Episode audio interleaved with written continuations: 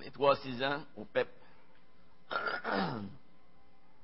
Savez-vous ce que ça veut dire, PEP? PEP, PEP, ça veut dire P-E-P, parole en pratique.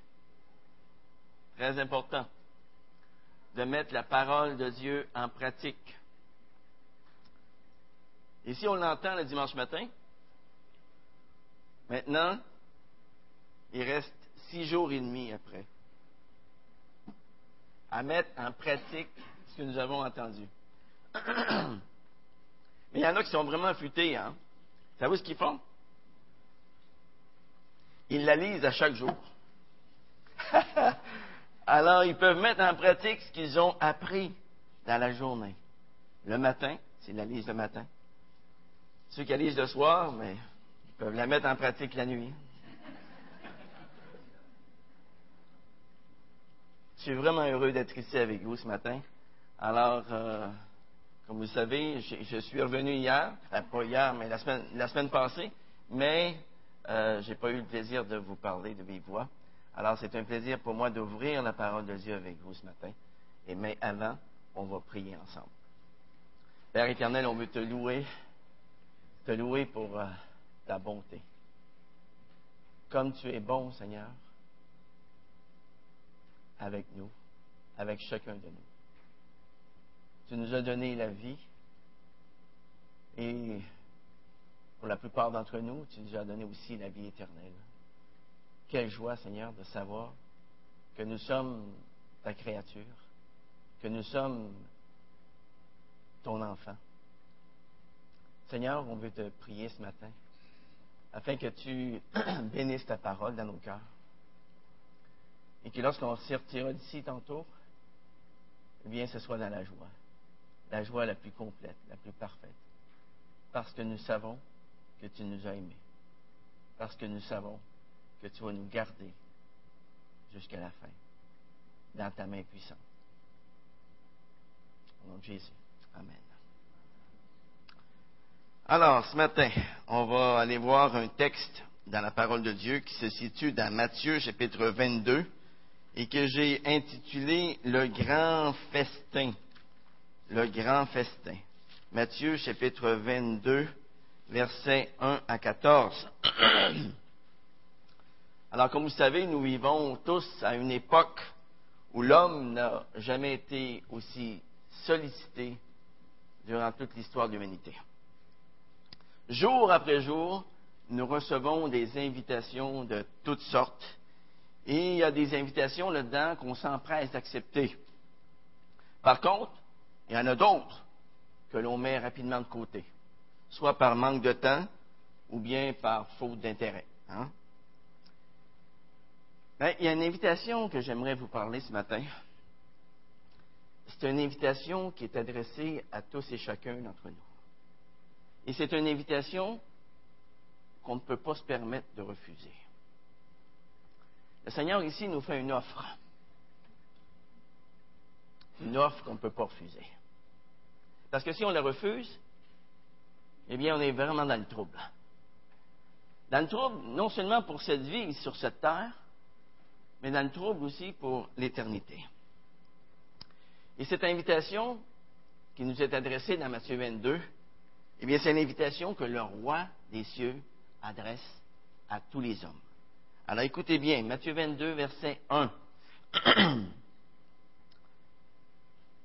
Jésus leur parla de nouveau en parabole et il dit, Le royaume des cieux est semblable à un roi qui fit des noces pour son fils. Il envoya ses serviteurs pour appeler ceux qui étaient invités aux noces, mais ils ne voulurent pas venir. Il envoya encore d'autres serviteurs en disant, Dites aux invités, j'ai préparé mon festin. Mes bœufs et mes bêtes grasses sont tués. Tout est prêt. Venez aux noces. Mais, négligeant l'invitation, ils s'en allèrent, celui-ci à son champ, celui-là à son commerce. Et les autres se saisirent des serviteurs, les outragèrent et les tuèrent. Le roi fut irrité. Il envoya son armée fit périr ses meurtriers et brûla leur ville. Alors il dit à ses serviteurs, les noces sont prêtes, mais les invités n'en étaient pas dignes. Allez donc au carrefour et invitez aux noces tous ceux que vous trouverez. Ses serviteurs s'en allèrent par les chemins, rassemblèrent tous ceux qu'ils trouvèrent, méchants et bons, et la salle des noces fut remplie de convives. Le roi entra pour voir les convives. Il aperçut là un homme qui n'avait pas revêtu un habit de noces. Il lui dit, mon ami, comment es-tu entré ici sans avoir un habit de noces? Cet homme resta la bouche fermée. Alors le roi dit au serviteur, liez-lui les pieds et les mains et jetez-le dans les ténèbres du dehors, où il y aura des pleurs et des grincements de dents, car il y a beaucoup d'appelés, mais peu d'élus. Dans cette parabole, eh bien, le Seigneur révèle la dignité de sa personne. Il est le fils du roi. Il est le roi des rois. Ici, Jésus compare le royaume des cieux à un banquet de noces que le roi a préparé pour son fils. Et dans cette parabole, eh bien, Jésus va nous révéler quatre aspects importants au sujet de cette invitation d'entrer dans le royaume des cieux. D'avoir part au festin de noces qu'il a préparé pour nous. Le premier aspect, eh bien, on la voit au verset 2 jusqu'à 4. C'est l'invitation généreuse que le roi adresse aux habitants de son royaume. Le deuxième aspect, on le voit au verset 3, 5 et 6. C'est la réponse des premiers conviés. Le troisième aspect, c'est la réaction du roi. Et enfin, le quatrième, c'est l'habit qui est requis pour habiter, avoir part au royaume des cieux, avoir part au festin de noces. Alors regardons chacun de ces aspects-là en particulier.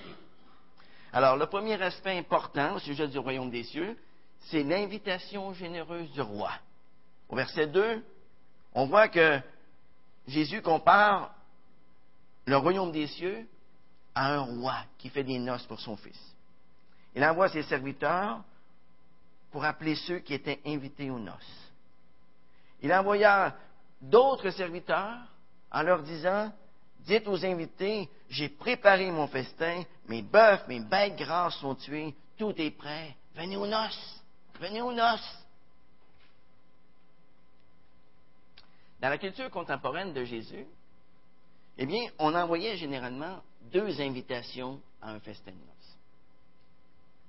La première invitation, ce que ça faisait, c'est que ça invitait les, participants longtemps à l'avance. Un peu comme euh, les noces d'aujourd'hui, dans un sens. Hein. On nous envoie un faire-part. Quelquefois deux, trois, quatre mois d'avance. Et ensuite, eh bien, pour ceux qui auraient peut-être oublié, eh bien, on fait un téléphone général, dirait euh, Est-ce que vous venez aux noces? Hein? Est-ce que vous venez aux noces?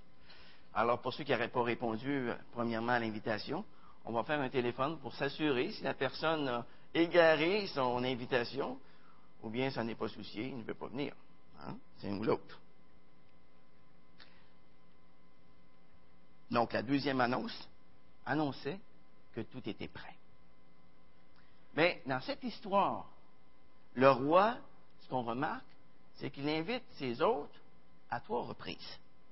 Et à chaque fois, il décline l'invitation. Il y a d'abord la première invitation que l'on ne voit pas, mais ensuite il y a la deuxième et la troisième que l'on voit dans le texte.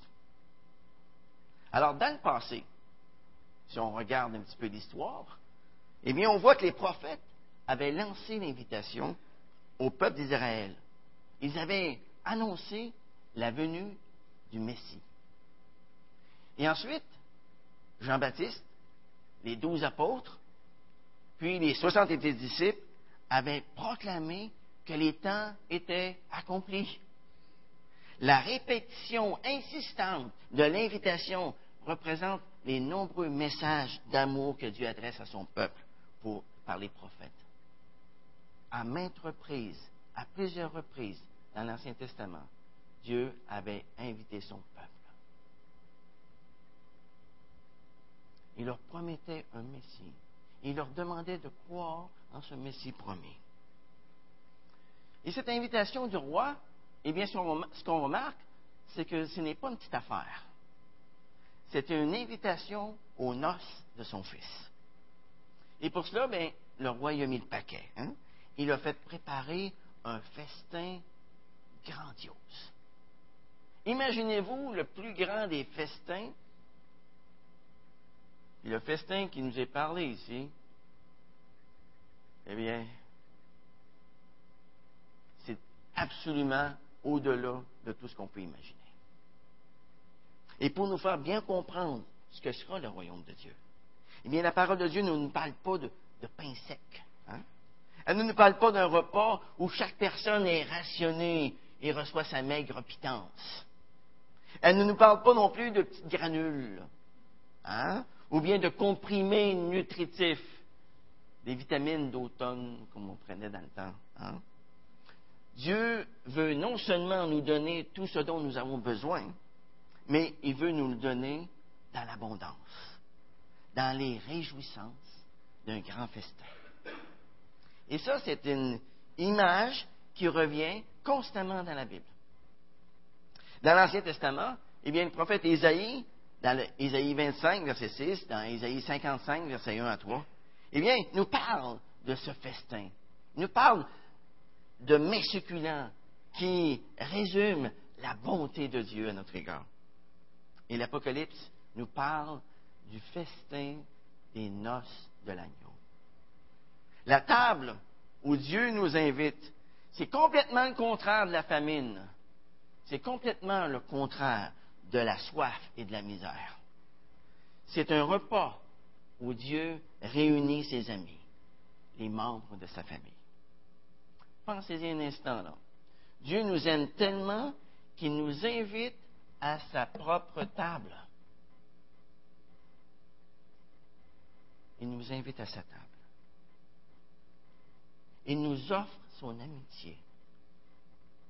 Et ici, dans ce texte, nous venons de dire, c'est Jésus lui-même qui nous fait entendre l'invitation au festin de Dieu. Voyez, du côté de Dieu, tout est prêt. Tout est prêt. Mais c'est l'homme qui n'est pas prêt. C'est l'homme qui n'est pas prêt à répondre à l'invitation qui lui est faite. Et ceci nous amène au deuxième aspect important au sujet du royaume des cieux, c'est la réponse des premiers conviés. Et on la voit à la fin du verset 3. On voit ici, à la fin du verset 3, et Jésus, euh, Dieu dit, euh, dites aux invités, j'ai préparé mon festin, mes bœufs et mes bêtes grasses sont tués. Tout est prêt, venez aux noces. Mais qu'est-ce qu'ils répondent? Ils ne veulent pas venir. Ils ne veulent pas venir à la fin du verset 3. Et ensuite, au verset 5 et 6, ils négligent l'invitation. Ils s'en vont. Celui-ci a son champ, l'autre a son commerce. C'est encore plus grave. Il y en a d'autres qui se saisissent des serviteurs, les outrages, les tuent. Première question qu'on doit se poser, à qui le roi adresse-t-il d'abord son invitation?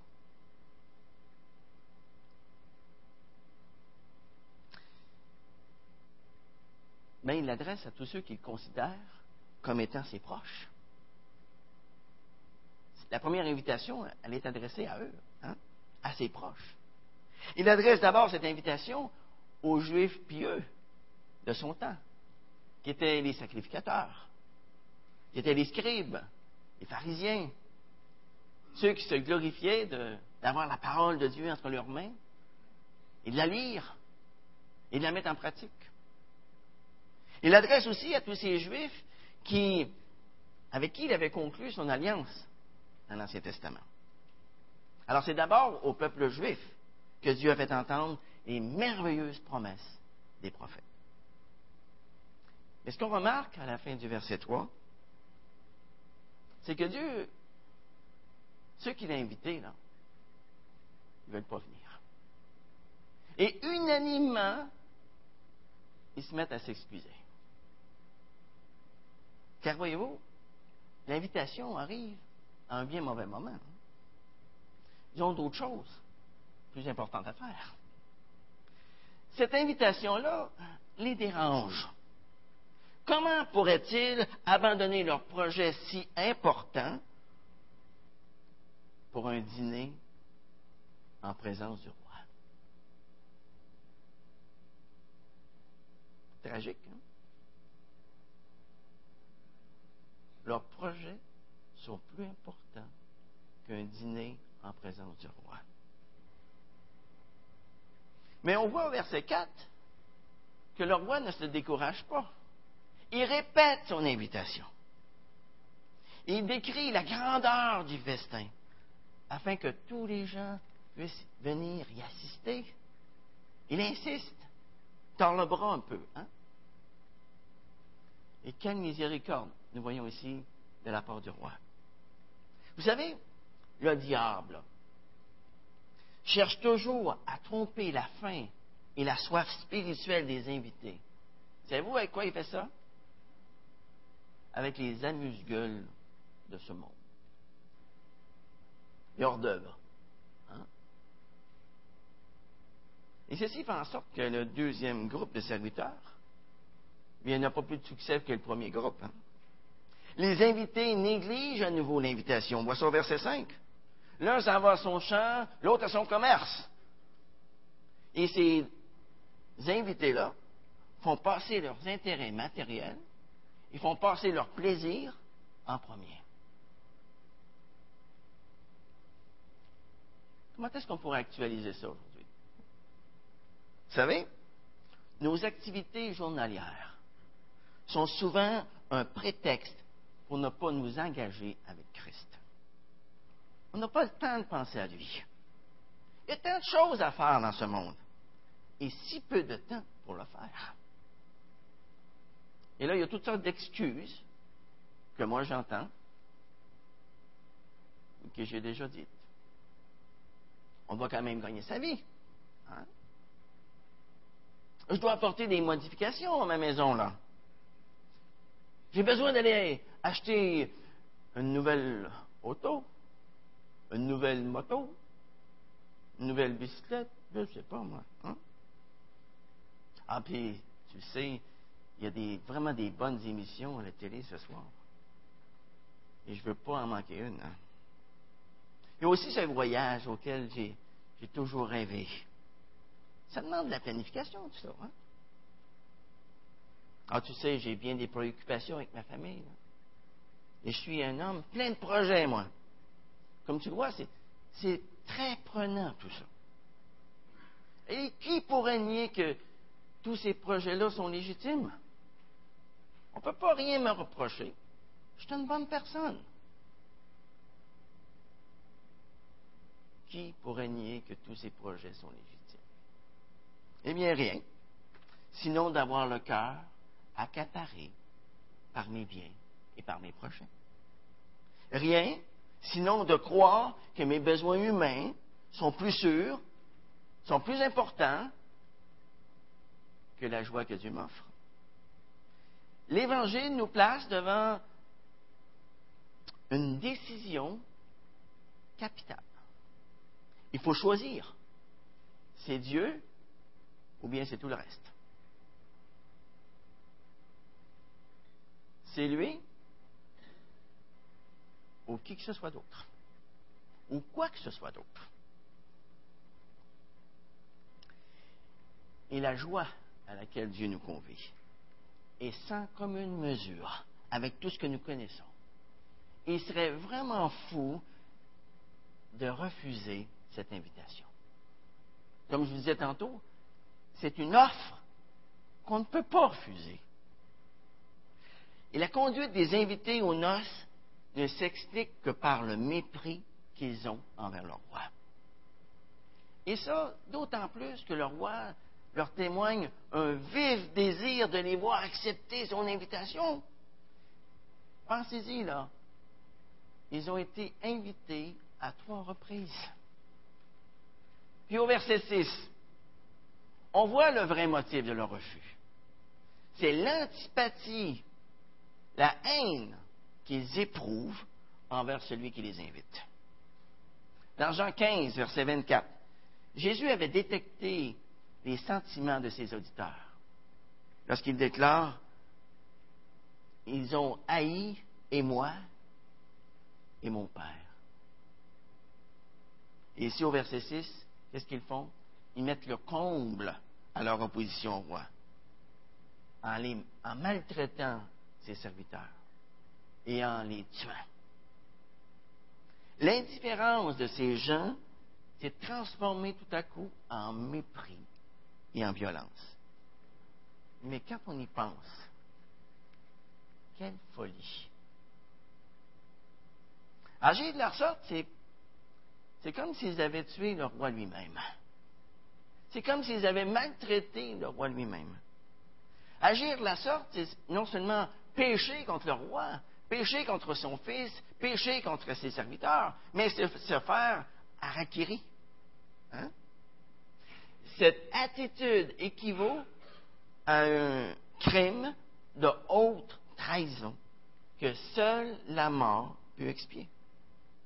Et Jésus ajoute que le roi fait périr ses meurtriers et détruit la ville. Et ceci nous amène au troisième aspect important au sujet du royaume des cieux. C'est la réaction du roi. On la voit au verset 7. Le roi fut irrité. Il envoya son armée, fit périr ses meurtriers et brûla leur ville. Savez-vous quand est-ce que c'est arrivé, ça?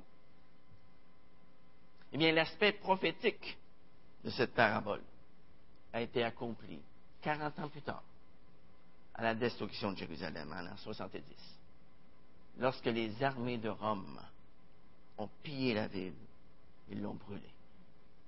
Les armées de Rome étaient les armées que le roi a envoyées pour punir une nation qui avait totalement rejeté son fils, qui avait totalement rejeté ses serviteurs. Cette armée romaine a tué plus de un million de personnes en l'espace d'environ cinq mois et ensuite a dispersé le peuple juif à travers la surface de la terre. Et ceux qui avaient été initialement invités par le roi, ceux qui avaient reçu les promesses du royaume, ils se sont eux-mêmes disqualifiés en refusant l'invitation du roi. Dans Matthieu 21, verset 43, juste quelques versets plus tôt, qu'est-ce que Jésus déclare? Il déclare à ceux qui étaient sur le point de rejeter l'invitation du roi, il leur dit, c'est pourquoi je vous le dis, le royaume de Dieu vous sera enlevé et sera donné à une nation qui en produira les fruits. Et suite au refus de ceux qui avaient été les premiers conviés, le roi va se tourner par la suite vers ceux qui n'avaient pas encore été invités. Il envoie ses serviteurs pour les convier aux noces de son fils. Regardez au verset 8 et 9. Alors il dit à ses serviteurs, les noces sont prêtes, mais les invités n'en étaient pas dignes. Allez donc au carrefour et invitez aux noces tous ceux que vous trouverez. Ceux qui se trouvent le long des chemins, ceux qui se trouvent dans les carrefours, ce sont ceux qui étaient considérés de la part des Juifs comme étant des païens. Ce sont ceux qui, qui étaient du dehors, vers qui Jésus n'avait pas été envoyé, mais que Dieu, dans sa grâce, dans sa bonté, a choisi d'accueillir. Regardez au verset 10.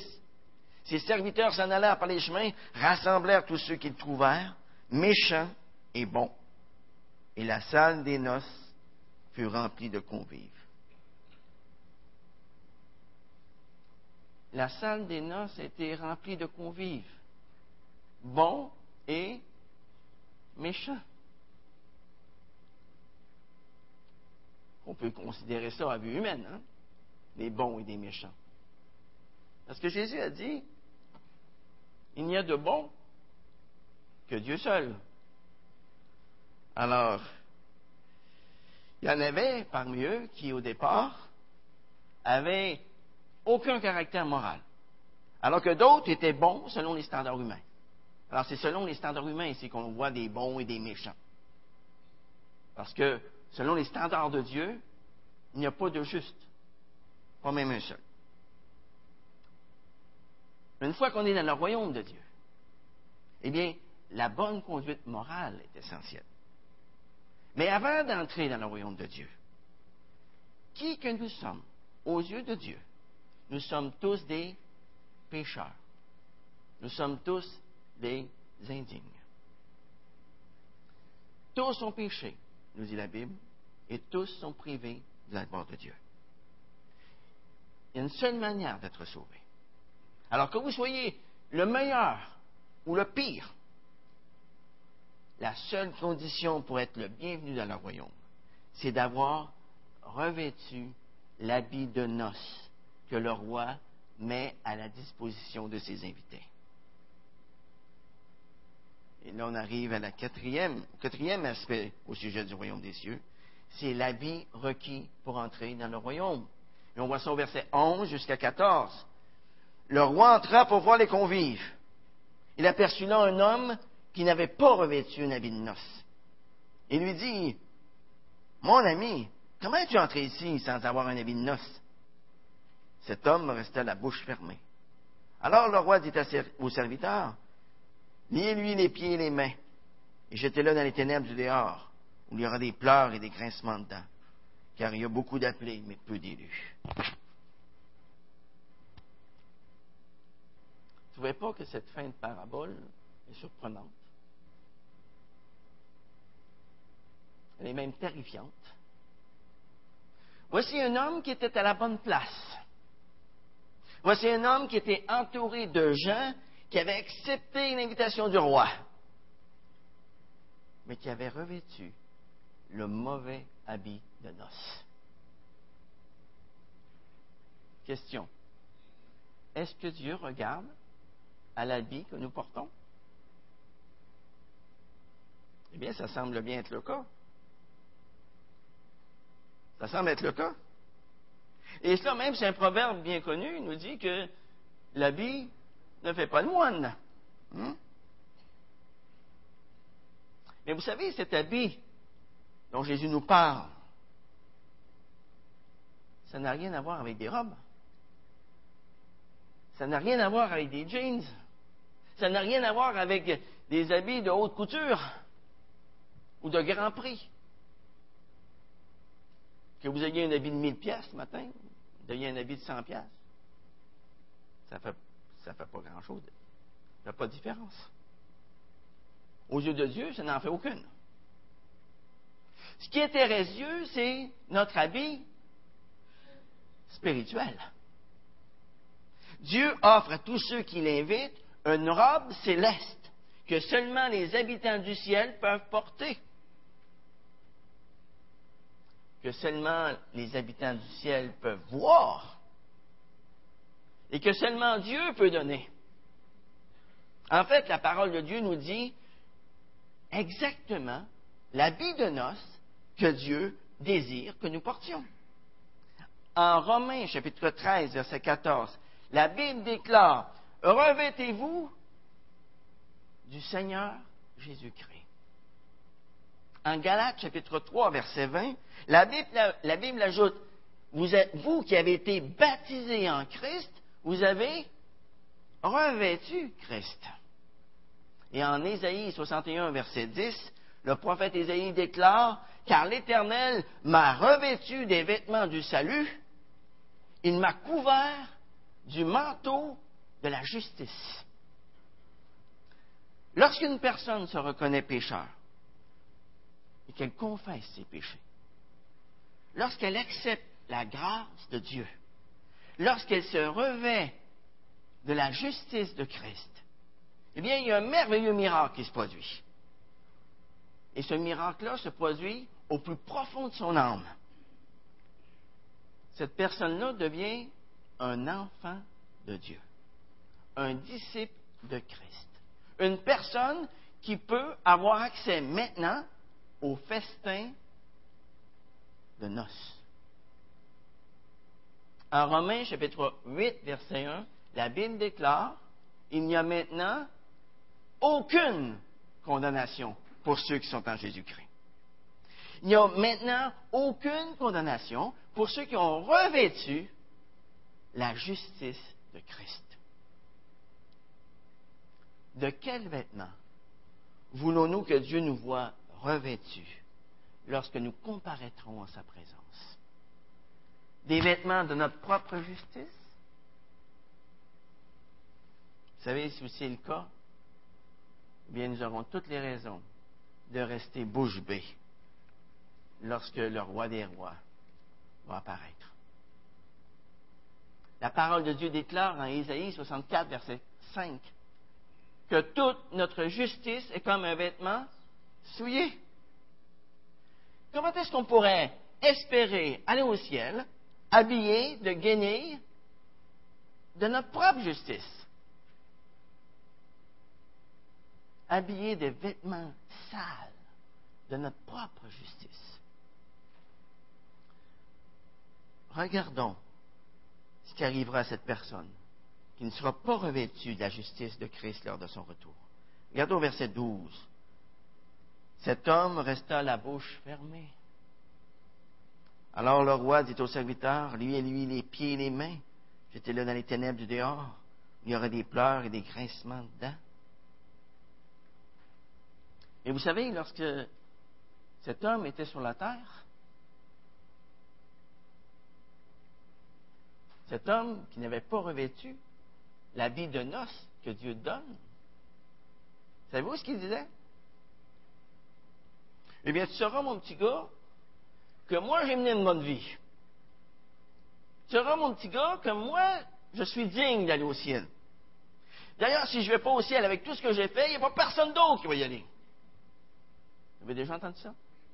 Est-ce que vous avez déjà dit ça? Moi, je vais aller au ciel à ma manière, par mes propres moyens. Par contre, celui qui porte le vêtement fourni par le roi, lui, il a un discours pas mal différent dans ce monde. Qu'est-ce qu'il peut bien dire? Eh bien, moi, tu sais, je reconnais, j'ai reconnu depuis longtemps que toute ma propre justice était comme un vêtement souillé devant Dieu. Tu sais, j'ai été racheté à, grand prix. Ça a coûté la mort de son Fils sur la croix. Et Christ est devenu mon maître. Et par pure miséricorde de sa part, eh bien, le Seigneur m'a revêtu de sa propre justice. Comme vous voyez, ils ne tiennent pas le même discours. La loi est à qui? À lui. Pas à nous.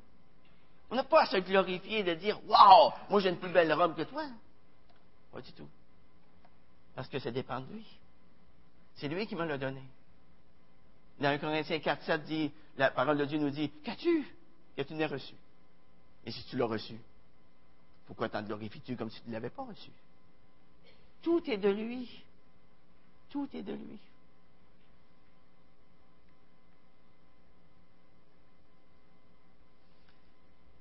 Qu'arrive-t-il maintenant si un homme revêtu de sa propre justice va à Jésus-Christ et le prie en ces termes? Seigneur, enlève de moi ce vêtement souillé de ma propre justice et remplace-le par ta robe de justice. Savez-vous ce qui arrive s'il le fait? Eh bien, Seigneur Jésus, enlève le vêtement souillé de cet homme et le recouvre de sa propre justice, de sa robe de justice. Et comme résultat, cet homme est prêt pour le festin de noces. Pourquoi? Parce qu'il est sans faute pour se tenir devant le trône de Dieu. Lorsque Dieu le regarde, il voit qui? Il voit la justice de Christ. Parce qu'il était revêtu de la justice de Christ. Dieu a seulement une demande pour que nous entrions au ciel. Et cette demande, c'est que nous soyons revêtus de sa justice. Et si les hommes meurent sans un tel vêtement spirituel, ils ne pourront jamais, jamais aller au ciel.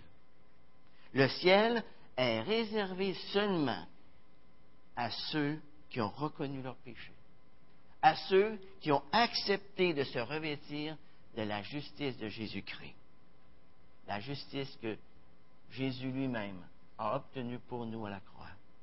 Verset 14 nous dit, car il y a beaucoup d'appelés, mais peu d'élus. Vous savez, dans ce monde, nombreux sont les conviés. Rares sont les convives. Dieu ne désire pas être le sauveur d'une petite clique de privilégiés, mais il désire être le sauveur de tous les hommes. Il y a de la place pour tous. Il y a une chanson que j'avais appris au tout début de ma vie chrétienne. Le salut pour tous, le salut par grâce. À tous est offert, à tous est donné. Hein? 2 Pierre 3.9 nous dit qu'il use de patience envers nous, ne voulant pas qu'aucun périsse, mais que tous arrivent à la repentance. Depuis près de 2000 ans, Dieu invite les gens de toute tribu, de toute nation, de toute langue, de tout peuple. Il les invite pour les noces de son Fils. Et cette parabole n'est pas complètement accomplie encore. Pourquoi? Parce qu'il y a encore en 2011 des gens qui acceptent l'invitation au festin de noces, qui acceptent l'invitation que le roi des rois leur adresse. Mais un jour, et je crois sincèrement que ce sera bientôt, la salle de noces sera remplie. Et à ce moment-là, tous ceux qui ont tardé à accepter l'invitation, ou tous ceux qui ont tout simplement refusé cette invitation, eh bien, vont se retrouver dans les ténèbres du dehors, où il y aura des pleurs et des grincements de dents. Cette histoire est macabre. Oui, c'est vrai. Pour tous ceux qui refusent l'invitation du roi, cette histoire est macabre. Mais pour tous ceux qui invitent, c'est-à-dire qui, acceptent l'invitation du roi, cette histoire, c'est l'histoire la plus merveilleuse qui soit. C'est l'histoire la plus glorieuse qui soit. Elle démontre la, la générosité, l'amour que Dieu a eu envers nous. Dans Jean chapitre 3, verset 16, le verset qu'on connaît bien. Car Dieu a tant aimé le monde qu'il a donné son Fils unique, afin que quiconque croit en lui ne périsse point, mais qu'il ait la vie éternelle. Dieu n'a pas envoyé son Fils dans le monde pour juger le monde, mais pour que le monde soit sauvé par lui. C'est une bonne nouvelle, c'est une histoire glorieuse, une histoire extrêmement merveilleuse. Dieu souhaite nous voir à cette table pour un festin qui va durer un jour, toute l'éternité, toute l'éternité. On va se délecter de la présence de Christ pendant toute l'éternité. Et voilà pourquoi il répète constamment son appel. Ma question est celle-ci ce matin. Avez-vous accepté son invitation? L'avez-vous accepté? Sachons que l'invitation qu'il nous adresse est l'événement le plus important de notre vie, même si le moment nous semble mal choisi. C'est l'événement le plus important de notre vie.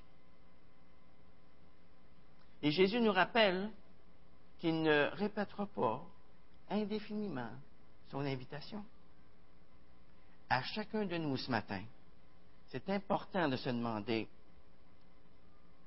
ai-je accepté l'invitation du roi? J'aime bien cette petite musique. Ai-je accepté l'invitation du roi? Oui, parce que je suis dans ma finale. Alors, vous voyez? Alors, c'est un peu comme les, émissions à la télévision hein, qu'on entend quelquefois à la radio. Alors, c'est ça. Alors, ai-je accepté l'invitation du roi? Ai-je accepté la grâce de Dieu envers moi? Est-ce que je me suis dépouillé de ma propre justice? Est-ce que j'ai demandé à Dieu de me revêtir de sa justice, de la justice de Christ? Vous savez, il y a seulement deux choses qu'on peut faire avec une invitation. L'accepter ou la refuser. Tout simplement.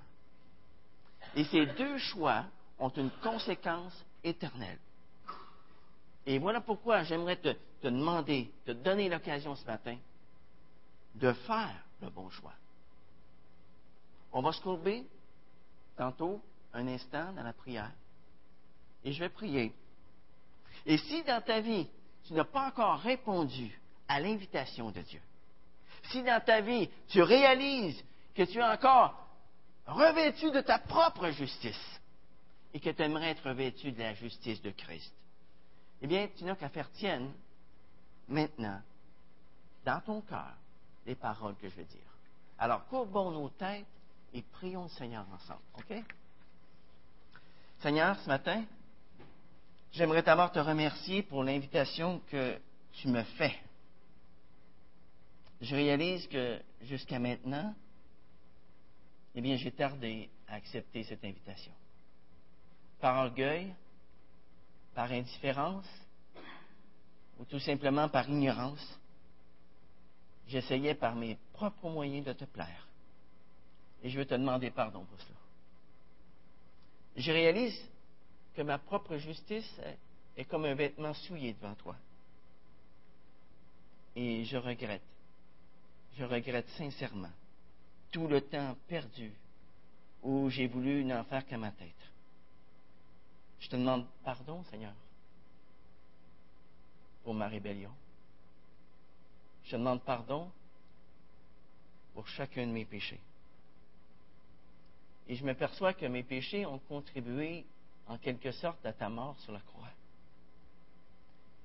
Et je te demande de me pardonner pour chacun d'entre eux. Père éternel, ce matin, je veux me dépouiller de ma propre justice. Et je veux revêtir la justice que Christ m'a procurée à la croix. Et en ce moment même, Seigneur, je t'invite à entrer dans ma vie, afin que tu deviennes non seulement le sauveur de ma vie, mais aussi le Seigneur de ma vie. Seigneur, merci pour l'invitation que tu m'as adressée ce matin.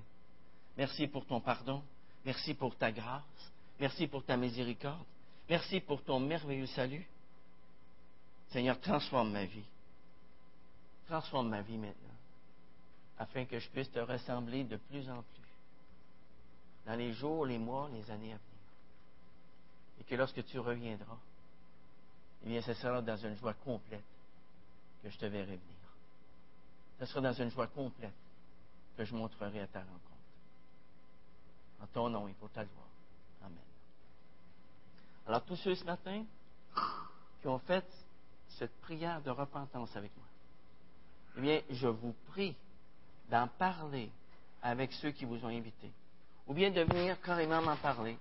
Ça me ferait vraiment plaisir de pouvoir partager cette joie avec vous. Alors, que le Seigneur vous bénisse.